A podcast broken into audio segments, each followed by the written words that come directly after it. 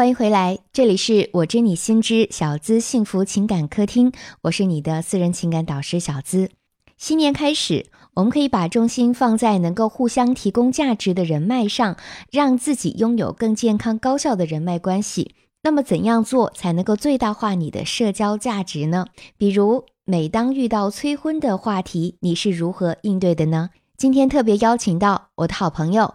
曾任三甲医院儿少科心理咨询师、沙盘治疗师、社交达人周望明老师，和你一起来聊一聊应对技巧。对你说到了核心关键，其实外界是谁说什么一点都不重要，真正的是你内在对于你自己的接纳度。如果你自己觉得你是 OK 的，迟到也没有关系，我甚至不出席也没有关系，我过年就在家里跟自己玩也没有关系的时候，你好了，世界就好了。而如果你对你自己不认可的时候，你走到哪里，任何一点风吹草动，可能都能深深的伤害你。对，所以你刚刚讲到一点，我我挺有挺深的体会，就是可能对自己的这个部分的认可还不够，就对自己的这部分接纳还不够，也就是说，我还在希望获得他们的认可。嗯，啊，就小时候可能。呃，有一这样的一个信念，比如说不被看到、不被认可，那么我可能会信任我要证明给你看。就为什么很多人说一辈子他都是为了他父母？我我有看到这一点啊，是不是？是不是因为可能还是希望获得对方他们的一个认可，他们的一个重视和接纳，所以会让我们呃，就像我我会有这样的一个反应。会，我觉得会，就是其实你就像你开始说的嘛，你说小时候不被看见嘛。所谓的你希望被看见，不看被看见不就是证明吗？证明我足够优秀，证明我足够好，对吧？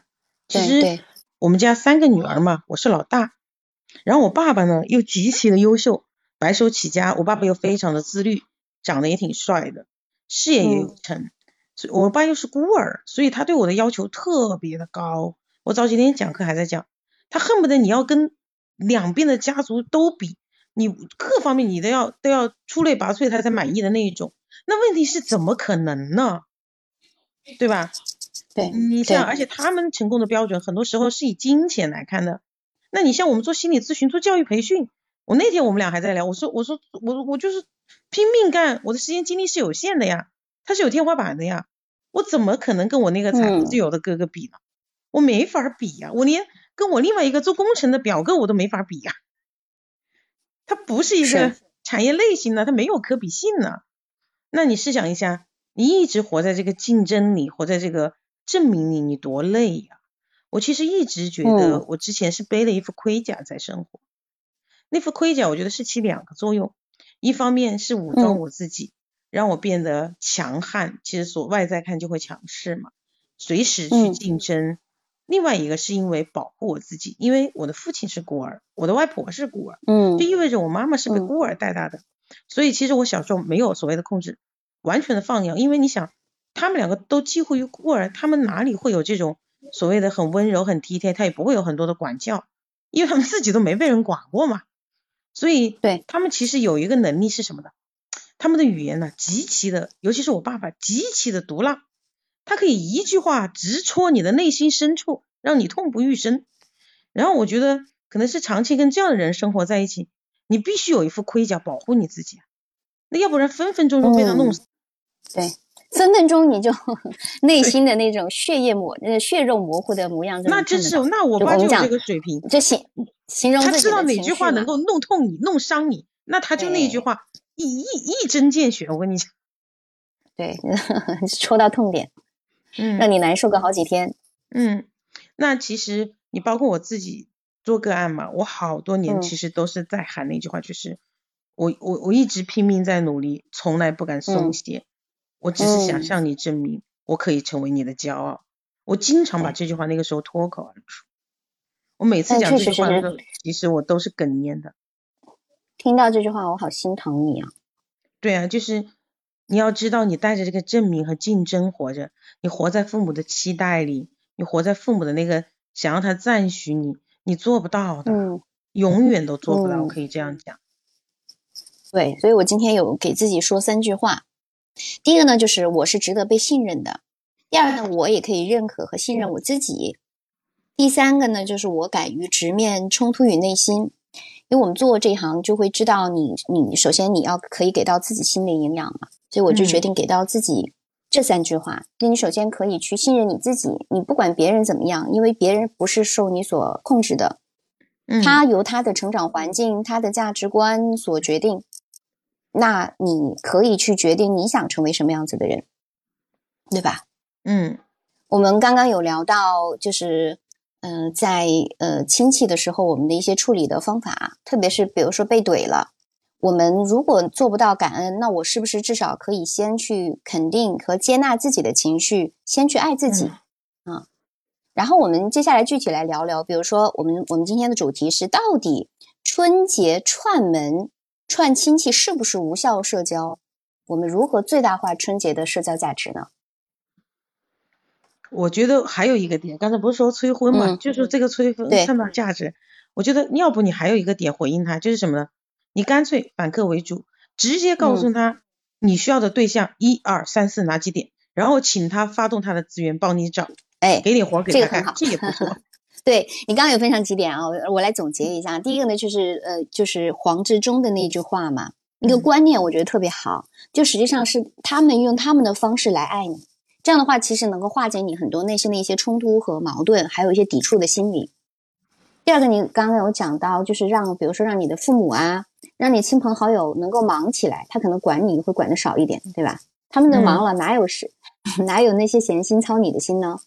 第三个方法呢，就是可以，就是直接的，比如说你现在需要什么，你会告诉他，那我需要一个什么什么样的人，人就是在。呃，我想什么对脱单的对象？那你给你，如果你有对象，你给我给我介绍，嗯，对吧？欢迎你介绍。对呀，我现在就是单身，我也我也想呢。那你给我介绍啊。那有一个延伸的问题啊，就像我刚刚学员遇到的，我刚是教了他怎么回答的嘛。他妈妈就说：“那我给你介绍了，你每次都看不到啊，我不给你介绍了。我每次给你介绍了，你都弄黄了呀，都是你的问题。像这样的情况怎么办呢？”那就丢给他呀，就就直接讲啊，就是，嗯，我也想找，比如说打打个比方，他们父母关系好的嘛，那我也想找像像我也想像你这么幸福啊，比如跟妈妈说嘛，我也想像找爸爸这么优秀的人呢，可是我没你这么好的命啊，我有什么办法？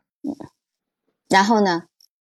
然后继续找，然后你其实可以表现的比他着急的，就是你不是真的着急，你让他感觉到你比 他着急。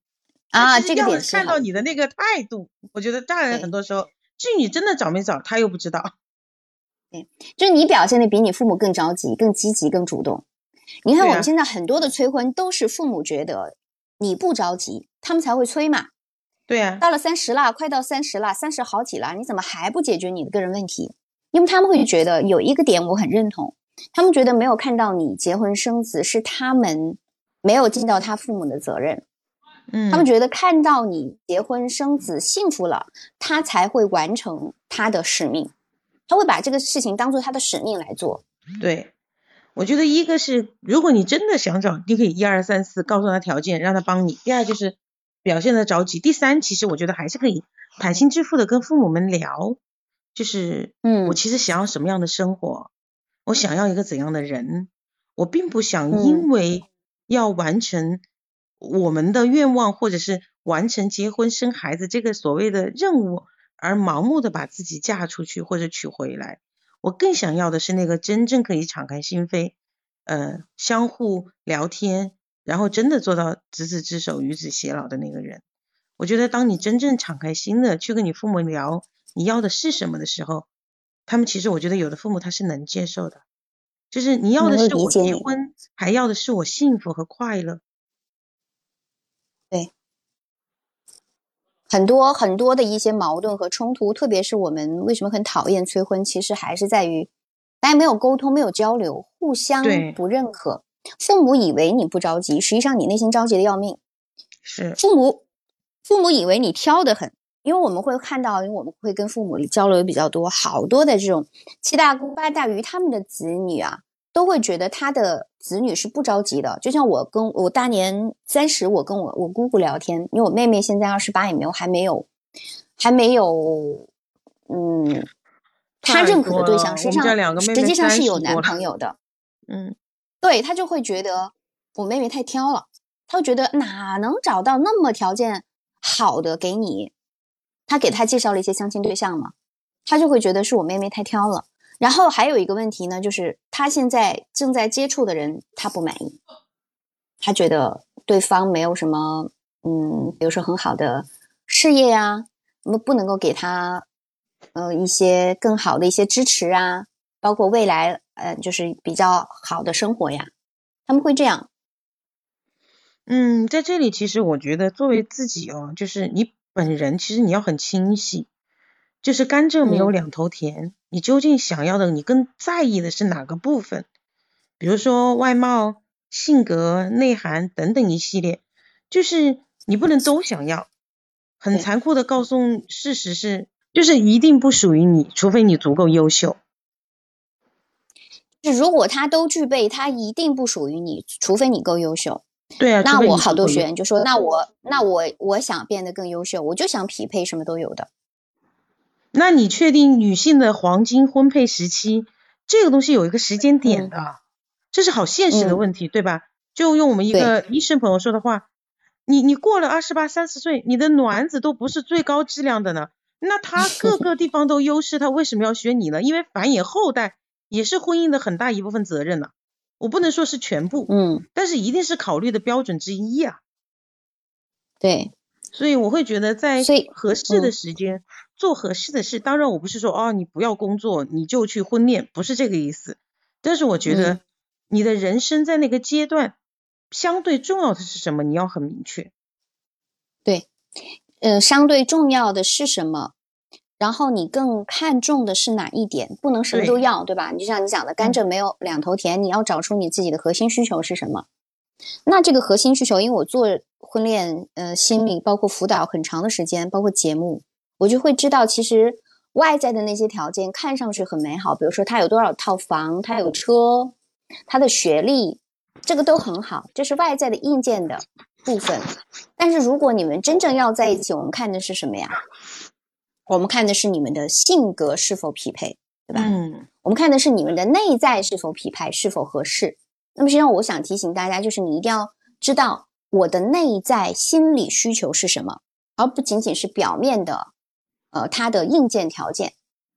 比如说，我有些女生会因为对方的，呃，大肚子呵 呵，或者是头发没有那么多，或者是身高会 pass 掉。当然，那个如果说那是你唯一重要的条件，无可厚非，都是大家都是选择。如果你既要他长得帅，又要他。事业很好，有是创业型的，然后又让他对你忠诚，这是做不到的。他不是现实中的人，这样的人他只存存在哪里呢？电视剧当中，韩剧，韩剧当中，童话当中，因为韩剧那些电视剧就是符合你心理需求把它拍出来的。嗯，但是我们会发现很多的单身到大龄单身仍然是单身的时候，他的内心仍然抱有这样的渴望：我要找到我心目当中那个。灵魂伴侣，我要找到我心目当中那个完美的人。可是完美真的存在吗？呃，对于灵魂伴侣哦，我自己有一个呃解读，我不认为一定是对的，但是我觉得我自己是人生经历走过来的。就是我们经常有很多人说，我愿意找，我不着急，我要等或者找我那个灵魂伴侣啊，就觉得所谓的灵魂伴侣就是哦特别契合的，特别价值观认同的啊。甚至各种爱好、兴趣都很相似的，嗯，最少因为我快四十岁了嘛，我觉得最少以我四十岁的人生经历，再说我是做心理咨询的，我见过太多形形色色的人了。虽然我主做的不是像小资这样感情，那我想说，其实我觉得这个世界上啊，就没有所谓的三观符合，而至于所谓的灵魂伴侣从哪？嗯，从磨合里来，从修炼里来。那你看现在的这种离婚率特别高，对吧？超过了百分之五十。动不动一离婚就说是什么三观不合这个理由，那我想说，是哪有所谓的三观合？我们来看，即便你是同卵双胞胎，在一样的家庭长大，你会发现，可能两个兄弟或者姐妹的那种性格是完全不一样的，甚至相反，对吧？他们的为人处事风格模式都不一样。那你想，同卵双胞胎一样的环境家庭成长出来都完全不一样。那一个男人，一个女人，来自不同的家庭、不同的环境、不同的父母培养出来的人走到一起，怎么可能三观合呢？不合才是正常的，好不好？对。那所谓的灵魂伴侣来自于哪里？那比如说我跟我的爱人，他是属于那种性格特别急躁的人，而我是属于那种天塌下来当被子盖的人，我就不知道什么叫急。那他做事情都是，嗯，不一样。而且我们两个看事情啊，经常价值观不符合。同样的一个人，我跟他看见完全是是两个不同的面。但是我觉得我们经过了那真的磨合有十几年了，再加上我自己一直在这个行业，在身心灵行业不断的成长，然后就磨着磨着就发现，哎，等你磨好了，就是极度互补；磨不好，就叫三观不合。所谓的灵魂伴侣，就是在生活中实修来的，别无其他。当然也有可能那种真的就是天降姻缘，但是目前为止我是还没有遇到的。我觉得也是这里面要有理解。有尊重，有包容，然后要懂得对方的需求，给予他要的爱，这些东西我觉得都需要具备。对，下一期我再找时间再找你分享一下爱的六种语言，因为我们有一本书很出名，叫《爱的五种语言》，我们望明老师特别研发了爱的六种语言，我觉得可以在我们的节目当中跟大家可以多多分享。就刚刚你有讲到这一点，我觉得特别对，因为我在上我们的专业课的时候。我这句话对我来说也挺醍醐灌顶的。就我的老师，嗯，林文才老师，他说我我最害怕的就是现代人都在追求所谓的灵魂伴侣，因为这个灵魂伴侣从哪里来呢？从我们现在的一些流行的价值观来。那么这个价值观呢，就是在于比如说我们的电视剧的宣传啊，一些媒体的宣传，让我们觉得我们应该要找到灵魂伴侣才是人生完美的，对吧？很多很多的相亲，为什么很多的女生男生很排斥相亲？是因为他一点都没有感觉，这个感，因为它就是一个渠道嘛，它是是一个让你们高效能够配对的一个渠道，它就很少了很多的感觉。大家的条件怎么样？大家是不是可以，呃，是不是可以继续往下？你能接受我的条件，然后我们就可能很快速的去完成一个配配对。但我很多的女生。特别是经受过我们这一代，比如说灵魂伴侣洗礼信念的女生，就会觉得这是跟我价值关系是相冲突的。你是不懂我的，我们俩是没有话题可聊的，对吧？嗯啊，就我就是我拿我妹妹做比较，她是嗯加拿大留过学的，然后在加拿大呃待了七年的时间。当她再回到比如说我们岳阳的这样的一个地级市的时候，她就觉得啊岳阳的这些人好 low，嗯，她觉得好 low。他觉得配不上我，就是我们不在一个层面上面，嗯，这就是他现在遇到的问题。这就是我们好，我我的好多学员也是这样，他既想要去追求灵魂伴侣那些事业的强者，有追求有创新意识的，啊，比如说能够创业者，但是他在现在面临的男生都是，比如说他会觉得他们是安于现状的，比如说公务员呐，啊，比如说国企单位上班的呀，他会有这样的一个信念。所以，我为什么我很认同林文才老师讲的，包括你刚刚有讲到“灵魂伴侣”这句话，真的是挺害人的。你找婚姻，我们为什么要结婚？我们能够满足你生活这个部分所必须的，那它也是也是非常好的匹配呀，对吧？你知道你真正想要的是什么吗？你的内心需求是什么？如果我们总是在找。所这个灵魂伴侣，那估计是找不到的。我自己也是结婚很多年啊，跟望明有同样的一个感受，就是我灵魂伴侣其实是生活当中磨出来的。就是你老公或者是你要觉，你要是比如说呃要干，就是你一个眼神啊，你想要说什么，那是长期的磨合。因为如果说你们俩没在一起了，然后隔一段时间你会发现好像又比变得比较陌生了。那你们俩可能又需要去不重新的去磨合，当然你这个磨合会比新认识的陌生人要熟悉，就是很快很多，但它都是这种反复不断的一次又一次的，你能够让他看到你，能够懂得你，而且你需要去表达你的内心感受，他才会明白你痛点在哪里，你需要什么，对吧？我们很多的女生觉得说我不说，他应该知道我想什么呀，我就是喜欢那个礼物，真的是这样的。我喜欢那样的礼物，但他就是不送给我，我就是要他猜到我心里想什么，那才是那才是爱我呀。很多女生有这样的想法的。啊，有很多我知道，但是事实上这个太恐怖了，他又不是你肚子的蛔虫，他怎么知道呢？那我对于夫妻之间相处、情侣之间，我有个信念是什么呢？我会觉得吵架一点都不可怕，我甚至真心认为打架都不可怕，可怕的是什么？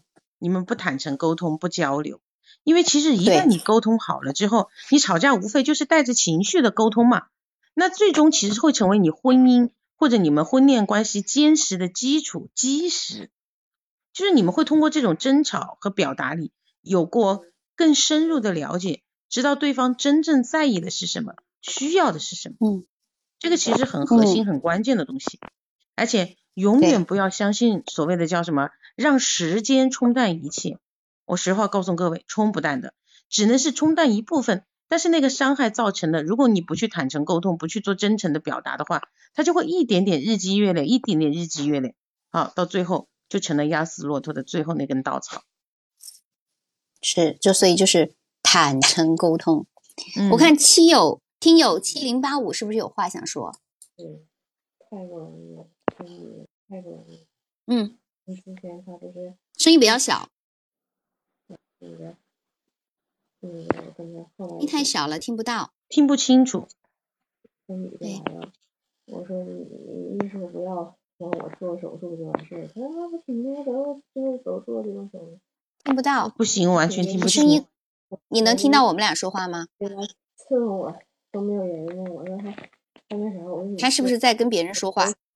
不知道，感觉好像没有搭。啊，那我先把他闭麦吧。我说你天天打。我有个儿子，怎么怎么样的，怎么是？好，让他先闭麦，然后我们继续聊啊。我们今天有分享一部分的这个夫妻相处，我觉得未来我们可以多去探讨和多可以多多深入，也给我们的听众更多的帮助。回到今天的主题，就是在于这个社交上面，特别是我们现在今天还有时间啊，特别是在春节期间，或者是你平常，你如何把你身边这些熟悉的亲人也好。朋友也好，去转化成你自己的真正的人脉。所以第一个，第一个，我觉得我汪明刚刚讲的一个点很好啊，就是你们会需要去真诚的沟通，真诚的交流。比如说，我能够，我现在是在做什么，你是在做什么的，我有什么能够帮到你的，对吧？我能够。能够帮到你的那对方，那你们你们俩之间就会有更多的一个链接，比如说提供建议呀、生意的机会呀，包括这些社交、呃婚恋的一些一些相亲的一些资源，对不对？或者是把它推荐给自己的朋友，或者是让对方给自己提供价值，跟他建立有效的联系。我觉得这个第一个问题就是我怎样能够帮到你？你可以跟你的亲朋好友可以去呃聊的一个点。第二个点，我觉得还有一个就是我，比如说你们在聊天的时候啊，就像你刚刚讲到你那个抑郁症的那个朋友，嗯嗯，我有什么，嗯，对吧？你就是其实你用的就是第一个，我我怎样我才能帮到你？因为你正好是做这一行的嘛，嗯。还有一个就是能够发挥他们的主观能动性，因为大家都爱表达。你有什么建议给我吗？你有建议给我吗？就是能够增加对方的价值，让对方为你增加价值，对吧？嗯，就相当于你免费上了一课啊，说不定就像你你你，我就特别欣赏你能够看到积极面，就是你说你那个姐姐，嗯，是不是？就是你能够看到，哎，她好像能够让你更呃更刮目相看的地方，这是因为你主动吸收了，你主动觉察到了。嗯，那么我们在沟通的时候，或者说在比如说我们大家在拜年呐、聚会的时候，我现在遇到了一个什么什么问题，对不对？我人生的某些卡点，您有什么建议可以给到我吗？先不管它有没有效，但是至少对你来说，它是一个机会，对不对？对，让它为你增值，我觉得是这是第二个，对吧？嗯，我觉得还有一点啊，就是。我还应该认识谁？因为我们讲的人脉嘛，讲到社交嘛，对吧？我还你可以跟他交流的时候，哎，我对于我这样的情况，我还应该认识谁？那你所需要的联系人可能是自己认识的，也能轻松解决的。那么你你如果说涉及到其他方面，比如说你你要是做一个事儿，或者说你想要去脱单，对吧？那么你可能你可能会需要认识这相关资源的人，对不对？我还应该认识谁能够能够给到我这些资源，对吧？我是不是通过什么样的方式能够找到他？嗯，我们讲六度人脉嘛，六度人脉理论，大家其实相差，就像我们现在的听友，我看到很多，也许我们看，呃，现在好像我们是没有任何联系的，你是通过呃这样的 A P P 社交软件然后进来，说不定我们之间还真的有可能是通过六个人之内就认识哦，可能还是很熟哦，对吧？大家有没有想发言的，或者是？关于这在社交这一点上，或者是有什么问题的，啊，都是可以上麦来聊。因为今天邀请到的是我心目当中的社交达人呵呵 钟望明老师，同时呢，也是三甲医院的儿科医生和沙盘治疗师，啊，他其实身份还挺多的。但我先介绍这最重要的三个身份吧。其实我倒是觉得这个过年呢，就是别给自己那么大的压力，你就。对我们而言，就是放假是真的放假，就是该吃吃，该喝喝。如果你不想聊，吃完喝完你就撤就好了。但是你又不能不露 面，因为你不露面就意味着你回家，你父母会给你更多的唠叨和压力。嗯，对，就看你自己愿不愿意，还有你看你自己现在缺什么，对吧？比如说你缺资源、缺人脉，或者是缺资金呵呵。说不定你亲戚还真能帮到你，或者说你要是脱单，对吧？你缺渠道，对不对？你希望你希望遇到的那个人，他到底是一个什么样子的？你能够描绘出来，说不定人家真的上心了，能够帮到你呢。嗯，我觉得这个脱单的事儿啊，找亲戚，我觉得如果你能把一二三四列清楚，你的亲戚资源相对比较好，我觉得是个比较靠谱的事儿。最少我觉得比找中介要靠谱。对，真的是这样的，因为亲戚。他至少认识的人，他不会是随随随随随便便说。最少知根知底那个人，比如说，他最少那个人，现实一点来说，他不会骗财骗色。对，就知根知底嘛，他最好对吧？这个几率几率会会少一点。嗯，对。所以大家如果是单身的，一定不要抗拒亲戚给你做介绍，而且可你可以表现的比他更着急，让他为你做介绍。那你要把一二三四真的是要说出来列出来，而且其实相对于来说还比较合理的，啊，是你通过了学习之后，你知道你自己的核心需求啊。如果你不知道学核心需求是什么，你可以来找我。但你前提是你知道你自己的核心需求是什么，比如说这个人呃幽默，对吧？比如说这个人很很呃很上进，对不对？那就知道那上进的他的这个符合这个特质的在哪里去找呢？他哪怕是一个公务员、国国企事事业单位的，但他也不一定他不不是上进的人啊。对，多给一些机会彼此了解吧。我记得你刚才有说，就是你有特别多的学员，就是嗯，特别想找创业的积极的人，而不想找这种公务员呐，对吧？其实我觉得这里面就有个矛盾点，就如果人家正当年正创业，他那么强的事业心，他哪有时间来？来找女朋友啊，男生他是没有这个心思的。对，正正是这个矛盾点。所以，所以现在一个情况是什么呢？我既希望他对我很忠实，我又希望他优秀，我又希望他长得好看。优秀是上进嘛？嗯。除非我觉得是你自己首先足够优秀很有价值，还有你确定你愿意跟他一起吃苦打拼，一起创业，或者你能支持到他事业的。对，你能支持到他什么是很重要的。拼命的再往前冲，你说让他腾出手来陪着你逛个街、吃个饭、看个电影，其实都还蛮难的。嗯，真的是这样子。所以还有一点就很重要，就是你能够接受他给你提供不了那么多的情绪价值，对吧？就是他不会一天天说早安晚安，然后问候你，然后给你打很多电话，然后每一天陪伴你。他给你的时间相对比较少，你不是最重要的。他的事业和工作才是最重要的，对吧？你能够接受这一点，你可以去找这这类型的人，因为他的确是够优秀。但是够优秀还有一点是他们足够自我。那自我那那还有带了一个另外的附加值，就是什么呢？他会有一些自私。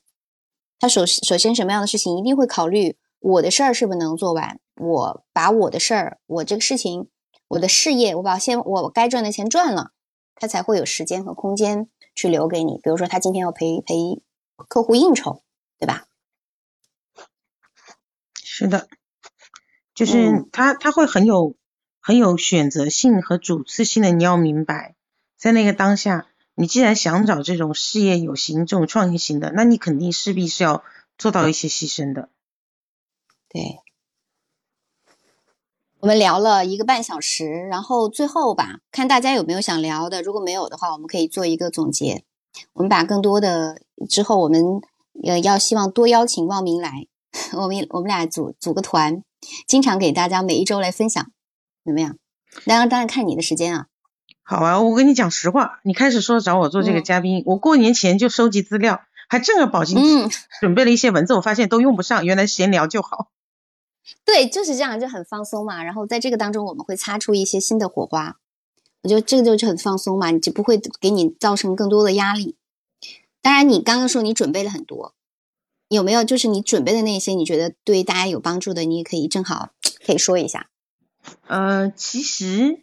我觉得好像有意无意的，我看一下也差不多了。就是他讲的无非就是几个点，比如说，嗯，防催婚婚嘛，其实跟我们有的也符合。比如说第一点，他说的就是破财免催，就是送东西嘛。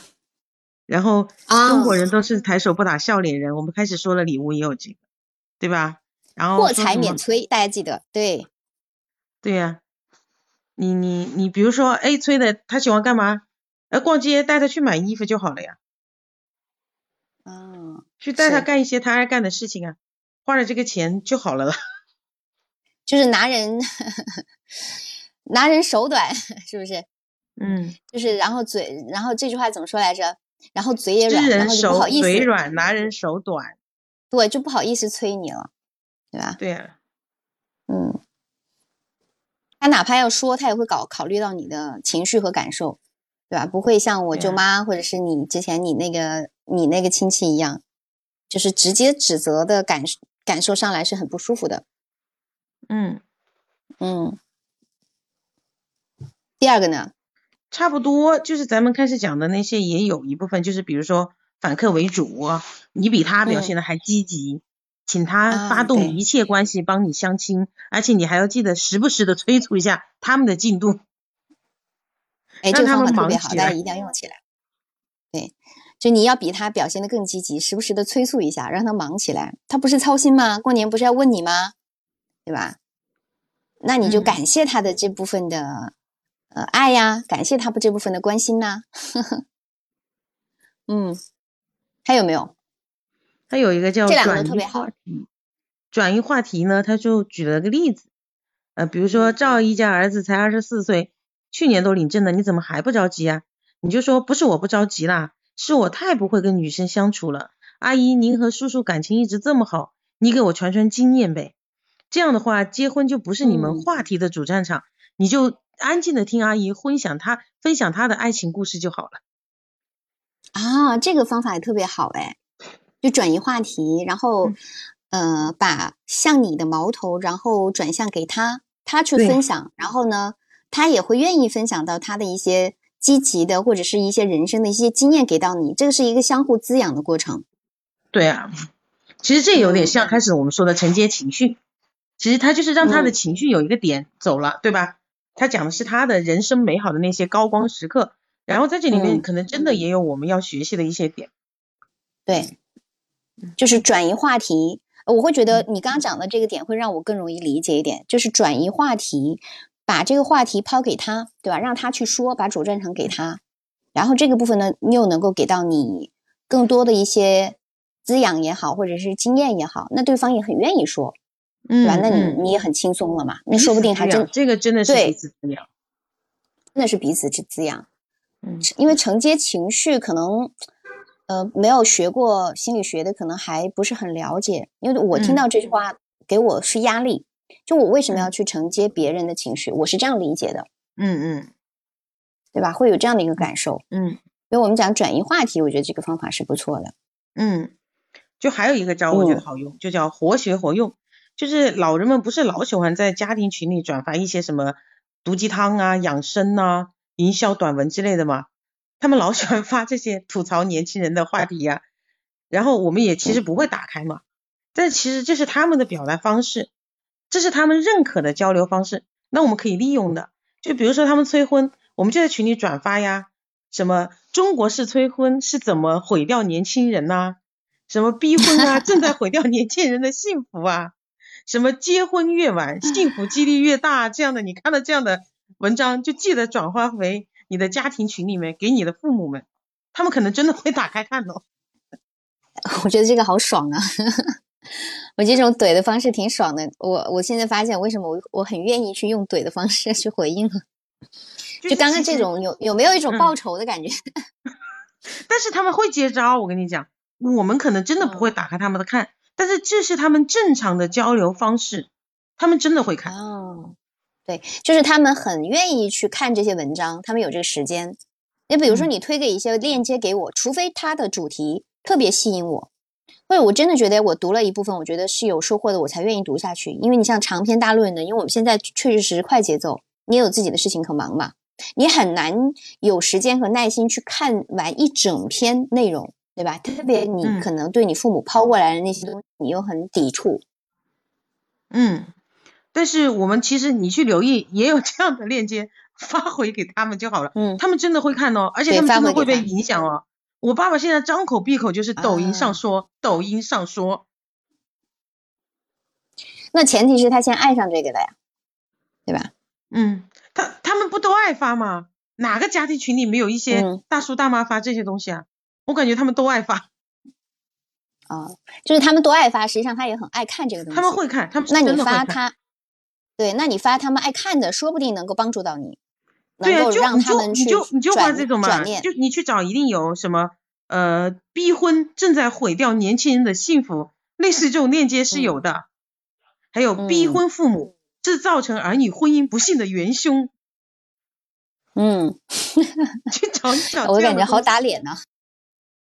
对，他们真的会看，而且我跟你讲，我能想象这些父母看了之后啊，他的内在会有触动，他会把它当回事。觉得是不是？是不是我做错了？是不是我的方式不对？他们是不是会有这样的，呃，这样的一个反省？是的，我觉得是对他们，就是他们这种交流对我们是无效交流，因为我们就不吃这一套。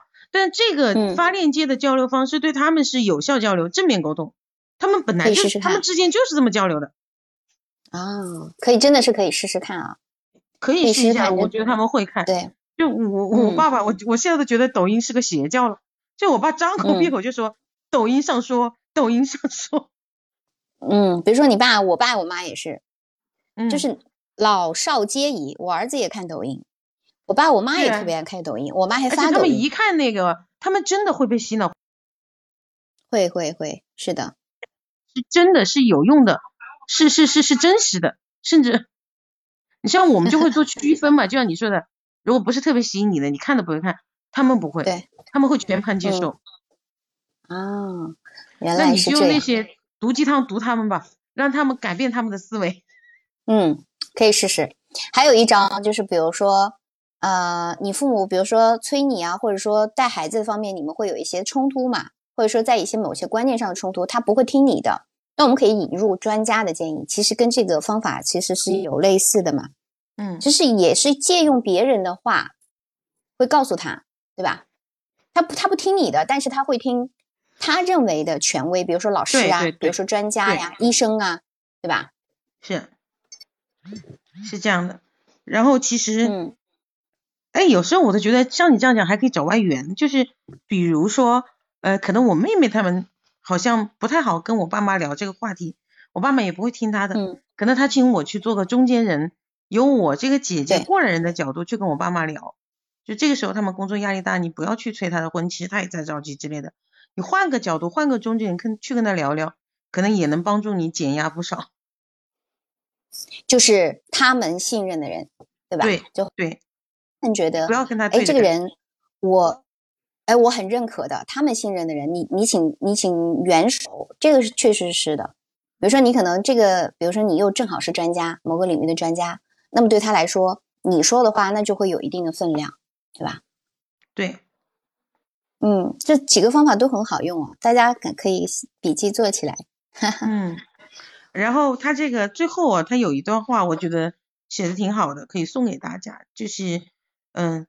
长辈们催婚呢，他的出发点都是结婚能让你更幸福，所以作为年轻人，我们可以在思想上对立，但是一定不要在态度上对立，否则会伤害他们的一片好心。那我们刚才讲的这些招呢，或许能够短暂的帮你逃过一劫，可要永久性的逃避催婚，只有两个办法，要么结婚，要么让家里人相信你独立生活、独自生活也有创造幸福的能力。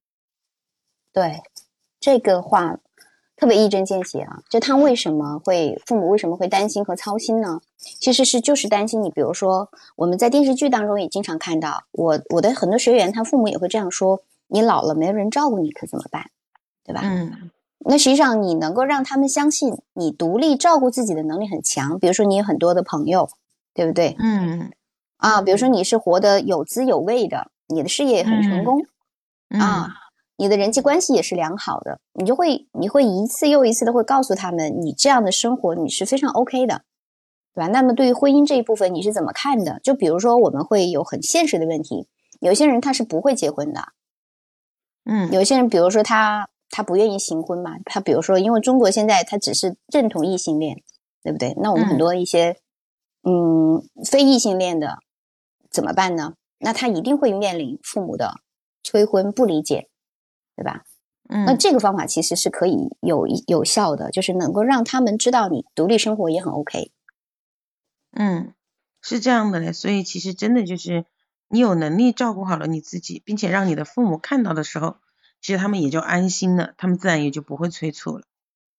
对，我今天其实还有一个最后的一个点啊，就是你如何，就是刚刚望明讲到有一个点，就是我如何去转化自己的这颗感恩之心。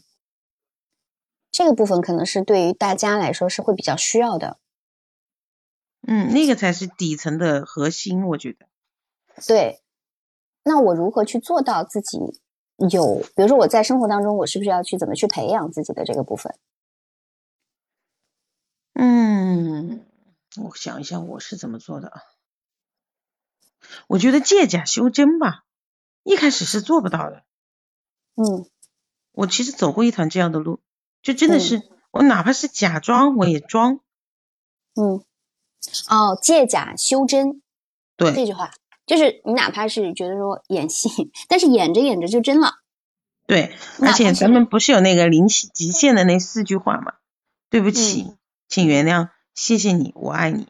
我有时候是对自己说，有时候是对他人说。就是当我对他有情绪的时候，第一我觉察哦，我要收礼物了。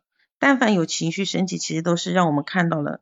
某一些我们不愿意看到和面对的东西嘛，然后我自己可能会会，嗯，当然你我不建议你面对面去说，除非像我们这样是在身心成长的这条路上走着，他知道你要干嘛，要说出来你会吓到人家的，你可以放在心里，就当你真的把这句对对不起，谢谢你，对不起，请原谅，我爱你，就这四句嘛，对，就这四句，说着说着你的心会变得对不起。请原谅，对不起，请原谅，谢谢你，我爱你。啊，把这句话可以记下来，这四句话就每天对自己说。我觉得这句话，这四句话对自己说的力量都已经很强，很大了，很大了，很大。真的，我就是有的时候我自己说的时候，我刚对像你，你有情绪的时候，对，你比如说你怼了你舅妈，你当时爽，其实我估计你怼完，其实心里又还是觉得有一点点难过的，就不被他们认可，很难过，嗯，信任。那你就自己去跟自己说这四句话，也是可以疗愈。好的，其实真的就是需要首先能够看到自己，那看到自己最好的方式就是对自己说这几句话，然后你还可以加上肢体动作，比如说你拥抱着自己去说这句话，嗯，对吧？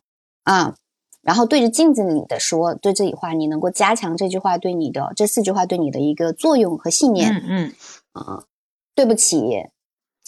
谢谢你，请原谅，我爱你，我爱你。嗯，对，大家都可以默默的说一下。呵 呵嗯，然后如果方便的话，也可以说出来，体验一下，体会一下这四句话给你带来的感受是什么。嗯，谢谢茂名做客我们的小资幸福情感客厅。以后你只要有时间，我会来经常邀约你的。嗯，好啊，好啊，好，就就勾勾手指头。好，谢谢望明，然后记得对自己说四句话：嗯对不起，请原谅，请原谅，谢谢谢你，我爱你。我爱你。好嘞，OK，那我们今天就到这里吧。那下周六，下周六我们再会。好，拜拜感恩感恩相遇，好，拜拜谢谢大家，拜拜。